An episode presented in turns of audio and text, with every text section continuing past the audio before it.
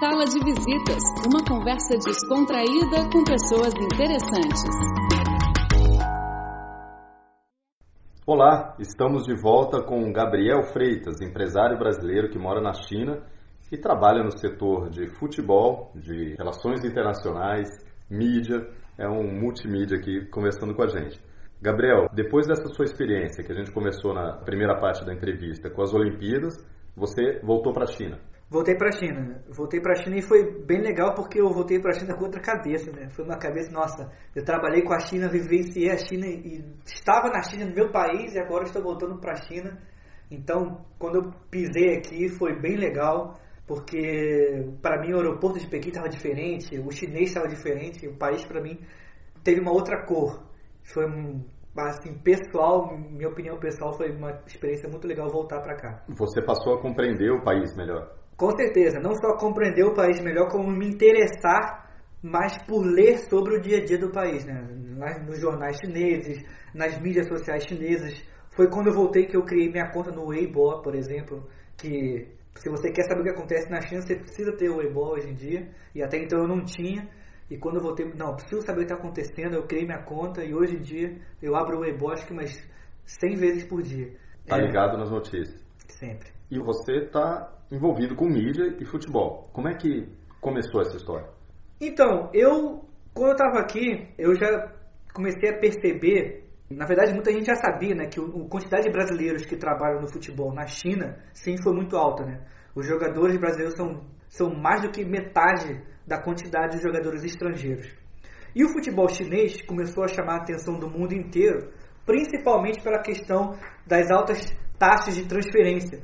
Só que para mim, o futebol chinês me atraiu de uma outra forma diferente. Por quê? Eu vejo que toda organização do futebol, toda organização de qualquer esporte, qualquer área, ela é um reflexo da sociedade e é um reflexo do governo. Então eu poderia aprender mais sobre o governo, mais sobre a organização chinesa, usando um assunto que eu gostava. E eu também achei que se eu apresentar a China para os estrangeiros, usando um assunto que eles se interessam, as pessoas vão, vão estar muito mais abertas a receber aquelas informações do que se fosse um assunto que eles não gostavam. Porque no Brasil, ainda quando você vai, até pouco tempo, né, quando você ia falar de China, as pessoas não gostavam muito de querer saber o novo. Ah, não quer falar sobre, ah, a China é isso, a China é aquela, com aqueles paradigmas de anos 60, anos 70. Então eu pensei assim, pô, eu moro na China, como é que eu vou chamar a atenção das pessoas para aprenderem um pouco da China, para se interessar pela China e eu poder criar um produto que eu pudesse usar no meu país? Aí eu pensei através do futebol. Então, boa ideia. O futebol, eu já trabalhava aqui na, na China com a mídia, né? Quando eu voltei para a China, eu vivia de vez em quando fazendo alguns trabalhos com a Tencent relacionado a futebol, ajudando jornalistas, é, captando recursos para entrevistar algum atleta fora do clube, fora do ambiente de jogo, e eu comecei a juntar tudo isso. Eu comecei a fazer um trabalho de suporte a alguns atletas, né? Muitos atletas brasileiros têm muitos problemas aqui na China, seja no dia a dia da vida, seja problemas de língua, né? Problemas de moradia, a família vem para cá, precisa de ajuda no hospital. Eu comecei a ajudar alguns atletas nesse mundo, então eu juntei tudo e eu comecei a também trabalhar com mídia do futebol e trabalho isso de vez em quando até hoje. Não é o 100% do meu foco profissional hoje, mas até hoje eu apresento o futebol chinês fora da China. Né? No Instagram é, existe uma conta que é Futebol da China, o nome até em português, que é a maior sobre futebol da China no mundo inteiro. É mesmo? E no começo o meu objetivo era apresentar a realidade do futebol chinês. Por quê? Quando nós pegamos notícias do futebol chinês no Brasil, geralmente é uma cópia dos tabloides ingleses. Porque os, a mídia inglesa ela pega um pouco do mundo como um todo e o Brasil ainda não pega. O Brasil ele pega as informações que os outros fizeram. Então eu comecei a ter informação de o que está acontecendo de verdade. A Associação da China fez isso, tá aqui, a informação é essa. Aconteceu isso, é isso que realmente aconteceu. Então, os jogadores, não só brasileiros, como jogadores estrangeiros, que não só jogam na China, como jogam em outros continentes, começaram a me seguir. E quando pessoas que são figuras públicas e muito importantes começam a seguir o seu trabalho na mídia social, isso chama a atenção de muita gente. Então hoje tem muitos jornalistas que seguem as informações que eu publico, inclusive diretores de clube, jogadores, como eu comentei, como torcedores né, e pessoas interessadas no futebol chinês no mundo inteiro. Antigamente, 95% dos seguidores eram brasileiros. Hoje essa porcentagem é 80%. Então, desses 20%, tem Oriente Médio, né, Ásia principalmente, alguns europeus, e 10% são chineses. Porque os chineses eles gostam do que eu publico porque ele tem uma, uma proposta diferente. Eu tento pegar as informações da China e mudar com uma visão de um estrangeiro que mora aqui. Então a forma de escrever e a forma de dar o conteúdo é diferente de como é, é, trazido nas mídias chinesas dentro da China. Você tem a visão da, da crônica esportiva brasileira, que é muito particular, né, principalmente no futebol, e essa vivência na China. Então é um material muito rico, com certeza. Sim, é, com certeza. A gente de DNA a gente já convive com o futebol desde pequeno. E é um futebol sempre muito competitivo. Muito competitivo dentro das mídias, muito competitivo dentro do jornalismo, competitivo entre os torcedores. Então, quando nós é, podemos ver né, a China acompanhar esse futebol chinês, que saiu de uma forma muito embrionária, o futebol chinês, claro, existe há muito tempo, mas faz nem cinco anos que realmente teve o boom de querer organizar esse futebol. Então, você vê esse crescimento é, desde o começo é muito interessante. E nós, como já temos essa experiência, certas coisas nós já sabemos como agir, como pegar essa informação, é, como ajudar as mídias chinesas em ter alguma parceria para trabalhar com a informação do futebol, isso é muito legal, né? Você está acompanhando um crescimento de uma nova área que até então era muito pequena na China. Gabriel, esse boom, é, muito recentemente, ele está relacionado, diretamente relacionado com o governo chinês. Até o presidente chinês, o Xi Jinping, ele, ele é muito interessado por futebol e quer desenvolver o, o esporte aqui na China. É, o futebol, para as pessoas que não entendem muito, sempre a gente acha que está relacionada ao amor de Xi Jinping. O Xi realmente ama o futebol. Mas o futebol na China hoje é uma política de Estado. Porque é um mercado que gera bilhões no mundo inteiro. E a China percebeu isso.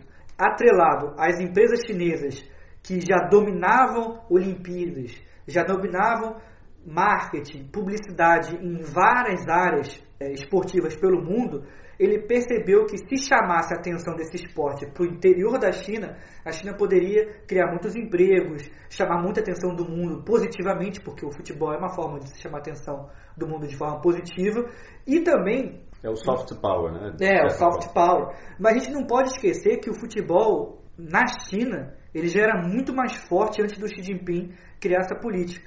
Porque a política do, do, do Xi Jinping é desenvolver o futebol chinês da seleção da China em ter jovens futuros mestres chineses. Sim, criar novos talentos. Com certeza, mas o futebol internacional já existia na China. Se você vê um Barcelona, um Manchester City, né, o Manchester United, até o Real Madrid, mais da metade dos torcedores desses clubes não estão em Real Madrid, não estão em Barcelona, não estão em Manchester, mas eles estão na China. É interessante que quando nós começamos a decifrar todo o trabalho de marketing feito pelos clubes europeus, você consegue ver que eles têm duas vertentes. A primeira é o marketing normal, né, que é tanto para atingir os torcedores do próprios do clube, né, da área que ele está inserido, né, do país, como no mundo internacional. Mas a segunda vertente ela é específica para atingir o mercado chinês. Já faz mais de oito anos que você vê, por exemplo, Ano Novo Chinês. Barcelona, Real Madrid colocam suas estrelas para desejar feliz Ano Novo para os chineses colocando Real Madrid, é, colocando o Cristiano Ronaldo, colocando o Messi para falar palavras em mandarim. E isso existe há muito mais tempo do que a política de Estado. Não, a NBA, né, o basquete profissional americano, fazia isso antes até do, do mundo do futebol e continua fazendo todo ano. Com certeza. É, é a China tem muita gente, né? Então é, é muita gente para assistir, é muita gente para comprar esse produto, para usar esse serviço. E isso muda completamente a configuração do, do mercado esportivo mundial. Né? Quando você pega, por exemplo, um clássico, o clássico mais importante do mundo, do mundo do futebol, Barcelona e Real Madrid, e eles mudam esse horário para ficar um horário bom para o chinês assistir, você percebe que a China, para ser mais importante, o mercado mais importante do mundo, é um país sem tradição no futebol, é. mas é o país que mais gera dinheiro para esses dois clubes espanhóis.